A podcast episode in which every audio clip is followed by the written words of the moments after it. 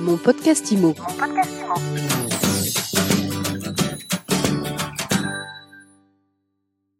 Aider les conseillers, les conseillères en immobilier à booster leurs compétences, à créer de la valeur, tout en suivant des formations qui tiennent du réglementaire, du juridique bien sûr, mais aussi et surtout du coaching, du développement personnel. Eh bien, c'est la raison d'être de Pulse. Je vous préviens, ça va pulser aujourd'hui dans mon podcast IMO. Je reçois un trio de choc avec d'abord Olivier Guerre, alias Olivier le formateur. Bonjour. Bonjour Ariane, quelle présentation, super. Olivier, tu es avec Steven, Steven Duquesne, Monsieur Communication, Monsieur Techno de Pulse. Bonjour. Elle te va bien la définition? Oui, ça me va très bien, merci. Et puis là, le troisième du trio, c'est Georges Aoun. Bonjour. Hello. Hello. Alors Georges, tu es le monsieur business, le monsieur bizdev de la bande. On va dire ça, ouais. Bon, alors ça y est, on voit un peu comment ça, les rôles se répartissent. C'est quoi Pulse exactement? Une plateforme de formateurs? Pulse serait plutôt un groupement de formateurs, c'est-à-dire on a réuni euh, entre guillemets des, des, des, formateurs qui ont avant tout des valeurs humaines euh, dans lesquelles on se retrouve tous, donc des valeurs communes. L'idée, c'est de créer en fait une synergie entre les compétences de chacun pour proposer des programmes sur mesure à des grands groupes euh, nationaux euh, de telle manière à ce qu'ils aient un programme de formation pour les accompagner toute l'année. Et euh, ça, Olivier peut, peut en parler puisqu'il est formateur immobilier depuis suffisamment d'années pour savoir que euh, en termes de formation, des formations ponctuelles ont moins d'effet que des programmes de, de, de, de haute envergure. Voilà, c'est l'objet de Pulse. Tu as parlé de, de valeurs communes. C'est quoi ces valeurs? Mais écoute, on est sur des valeurs avant tout de partage. L'idée, c'est qu'on veut remettre l'humain au centre de notre métier, de nos métiers de l'immobilier, puisqu'on a tous euh, fait un passage dans, dans les métiers de l'immobilier. Et euh, l'humain est important dans le sens où, comme le dit un petit peu le, le slogan euh, de Pulse, c'est que la compétence d'un agent immobilier, c'est 80% de développement psychologique et uniquement 20% de, de technique. Donc c'est vrai que les, les, les, formations qui sont plafonnées sur euh, de l'initial, de la technique de base, vont à un certain moment bloquer. Et puis, ce qui va permettre aux conseillers de se dépasser et d'atteindre donc des perspectives de chiffre d'affaires plus importantes et surtout de d'avoir une organisation plus fluide et plus confortable dans son activité, ce sont des formations qui vont avant tout toucher la psychologie, la confiance en soi, le mindset, des, des, des thèmes qui sont très chers à Pulse. Et donc, bien sûr, quand on parle de valeurs communes, c'est avant tout être humain, euh, apprendre à échanger, apprendre à partager. Il y a la, la notion de vibration, il y a, il y a, la notion de partage. Donc, euh, donc voilà, c'est un petit peu tout ça. Olivier, ça fait vraiment la, la, la, différence, le mindset? Oui, on a, on a un credo qui dit que la réussite d'un conseiller immobilier dépend en fait de 80% de psychologie et 20% de technique. Donc ce que vient de dire Georges est, est complètement pertinent. Et évidemment que pour dépasser un, un plafond de verre, au bout d'un moment, quand on a un conseiller qui fait un chiffre d'affaires, par exemple, de 50 000 ou de 100 000, peu importe, mais que ça fait plusieurs années qu'il est sur le même chiffre d'affaires, c'est qu'il atteint un plafond de verre. Et la seule façon de dépasser ce plafond de verre, c'est de se réinventer, donc de passer par, par, une phase de meilleure connaissance de soi et, et son, son mindset pour justement passer à l'étape suivante. Et c'est uniquement là qu'on peut utiliser d'autres stratégies qui sont euh, des stratégies dites de, de top conseillers ou en tout cas plus aguerries euh, parce que ben, pour euh, utiliser certaines stratégies, il faut avoir un certain mindset et c'est pas donné à tout le monde. Et alors ce, ce mindset, il passe aussi par l'organisation du temps de travail, l'énergie, euh, la nutrition. Vous avez une offre très globale. Ouais, exactement. en fait, euh, dans, dans le travail d'un conseil immobilier, il y a aussi la prise en compte de son énergie. Comme on dit euh, chez Plus, dans l'emploi du temps d'une journée d'un conseiller, il doit y avoir marqué professionnellement, par exemple, sa séance de sport. Voilà. C'est pas un loisir, ça fait partie de la gestion de son énergie. Euh, c'est un exemple parmi tant d'autres, mais, mais voilà, on essaie d'apporter euh, du nouveau aussi dans l'information et, et, du nouveau dans la perception du métier. C'est un métier suffisamment complet pour euh, justement faire attention à, à ces détails qui n'en sont pas en fait. Le groupement de formateurs sur lequel vous vous appuyez, c'est une équipe de combien de personnes aujourd'hui? On avoisine les 30 formateurs, si on compte euh, effectivement les, les, les, modules euh, qui concernent l'énergie, donc euh, que tu as cité tout à l'heure. Euh, donc avec 30 formateurs, ce qui est important, comme pour revenir un petit peu sur ta question précédente sur les valeurs, euh, c'est que ces 30 formateurs-là ne sont pas, donc ils sont tous spécialistes, chacun dans, dans, leur domaine, mais ils ne sont pas parachutés euh, chez un client pour dispenser uniquement leur discipline.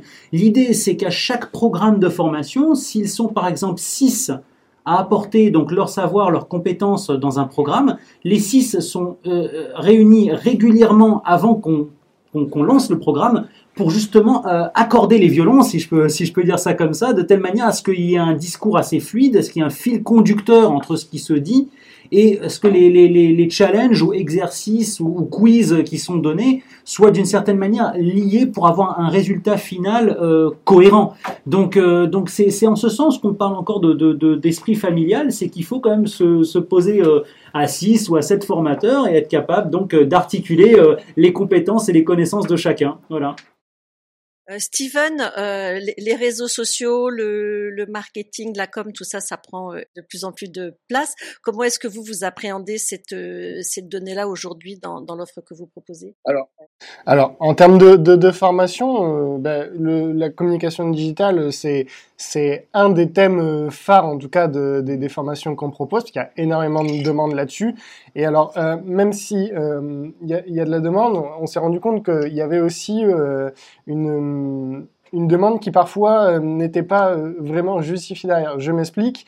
Euh, c'est à la mode. Beaucoup de gens disent je veux me former en communication digitale, mais sans savoir exactement sur quoi il faut se former. Et c'est là où nous on arrive et qu'on on arrive à être force de proposition et à proposer des programmes assez innovants dans le contenu parce que on sait mettre le doigt là où il faut et on sait ce qu'il faut vraiment aux conseillers pour communiquer de façon efficace euh, et, utiliser la communication digitale pour pérenniser son business. Je rebondis sur ce que Steven dit. Euh, c'est vrai qu'on ne l'a pas dit en amont, mais euh, au, au, départ, on, a une forme d'audit. donc, on va, on va d'abord sonder donc, les besoins des clients pour pouvoir proposer les, programmes adéquats ou les créer s'ils ne sont pas déjà existants chez nous.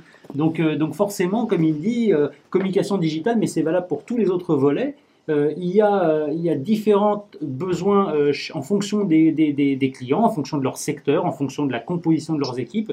Et en fonction de ça, on va proposer donc le ou la formatrice, le formateur ou la formatrice avec le contenu qui correspond.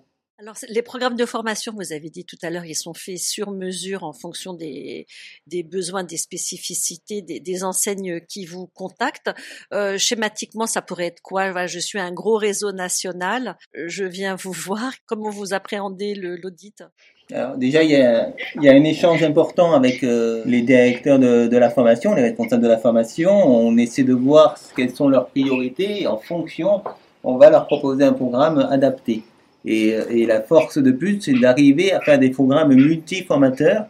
Comme l'a expliqué euh, Georges tout à l'heure, voilà, il y a, des réunions euh, mensuelles euh, déjà, et puis ensuite des réunions spécifiques en fonction des programmes qu'on met en place pour justement que les formateurs puissent travailler ensemble. Et, ce qui est l'autre avantage que ça a aussi, c'est que on est convaincu chez Pulse qu'un formateur, et je suis bien placé pour le savoir, euh, à lui tout seul ne peut pas fédérer tout le monde d'une part, et puis au bout d'un moment, quand un formateur a donné son contenu, euh, comme je dis très souvent, euh, il a une date de péremption, c'est-à-dire que ben, au bout d'un an, deux ans, il faut aller voir euh, quelqu'un d'autre en gros. Quoi. Donc là, l'idée c'est exactement ça. Donc l'idée c'est vraiment euh, de aussi pour le conseiller de voir plusieurs personnalités, de voir plusieurs contenus, et c'est à partir de là que le conseiller va se faire une idée plus large et va avoir plusieurs déclics avec un formateur, il va avoir un certain déclic, avec l'autre, d'autres déclics, etc. Et c'est ça qui fait la richesse aussi des, des programmes qu'on peut proposer.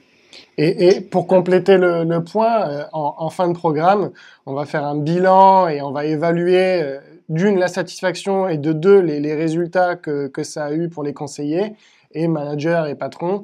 Et, et c'est là où on va pouvoir après euh, proposer un suivi et proposer du contenu pour aller compléter ce qu'on a dit ou pour aller encore plus loin sur un thème. Et, et, on arrive à mettre en place du coup un vrai accompagnement qui peut durer un, deux ou trois ans euh, si besoin, pour vraiment aider les conseillers à performer. Donc si on veut en savoir plus, on va sur Pulse. Euh, dernière question pour les conseillers qui, qui, nous écoutent en ce moment là dans la période qui, qui reste un peu compliquée. Si vous aviez un conseil à, à donner. Un, conseil à donner, c'est euh, dans le contexte actuel, c'est déjà de se former, peu importe l'organisme de formation ou le formateur, peu importe se former et se former avec plusieurs formateurs. Donc 14 heures par, euh, par an, c'est ce qui est imposé par le gouvernement. C'est peut-être pas suffisant. Il faut se former pour performer et non pas pour avoir une attestation de allure. Il faut pas se tromper et, voilà et, c'est en performance et en s'enrichissant auprès des formateurs et aussi auprès d'autres confrères que on arrive justement à, réussir, du moins à, performer dans son métier. Ouais. Faut pas se leurrer, c'est un métier quand même où il faut être très curieux, je pense aussi. Et, euh, d'une certaine manière, euh, la formation, bien sûr, c'est fait pour progresser, mais c'est aussi, d'une certaine façon, c'est fait pour s'enrichir. Euh, et surtout à l'heure actuelle où on est appauvri justement en interaction sociale, en, toutes sortes de, choses qui en, général étaient présentes. Hein. Se former, ça peut permettre de s'élever aussi en tant que personne, ça peut se permettre aussi effectivement de, d'élever un petit peu le mental et donc, et donc d'être un meilleur conseiller, mais aussi un meilleur être humain. Merci beaucoup à vous trois et à, à très bientôt. Mon podcast Imo. Mon podcast Imo.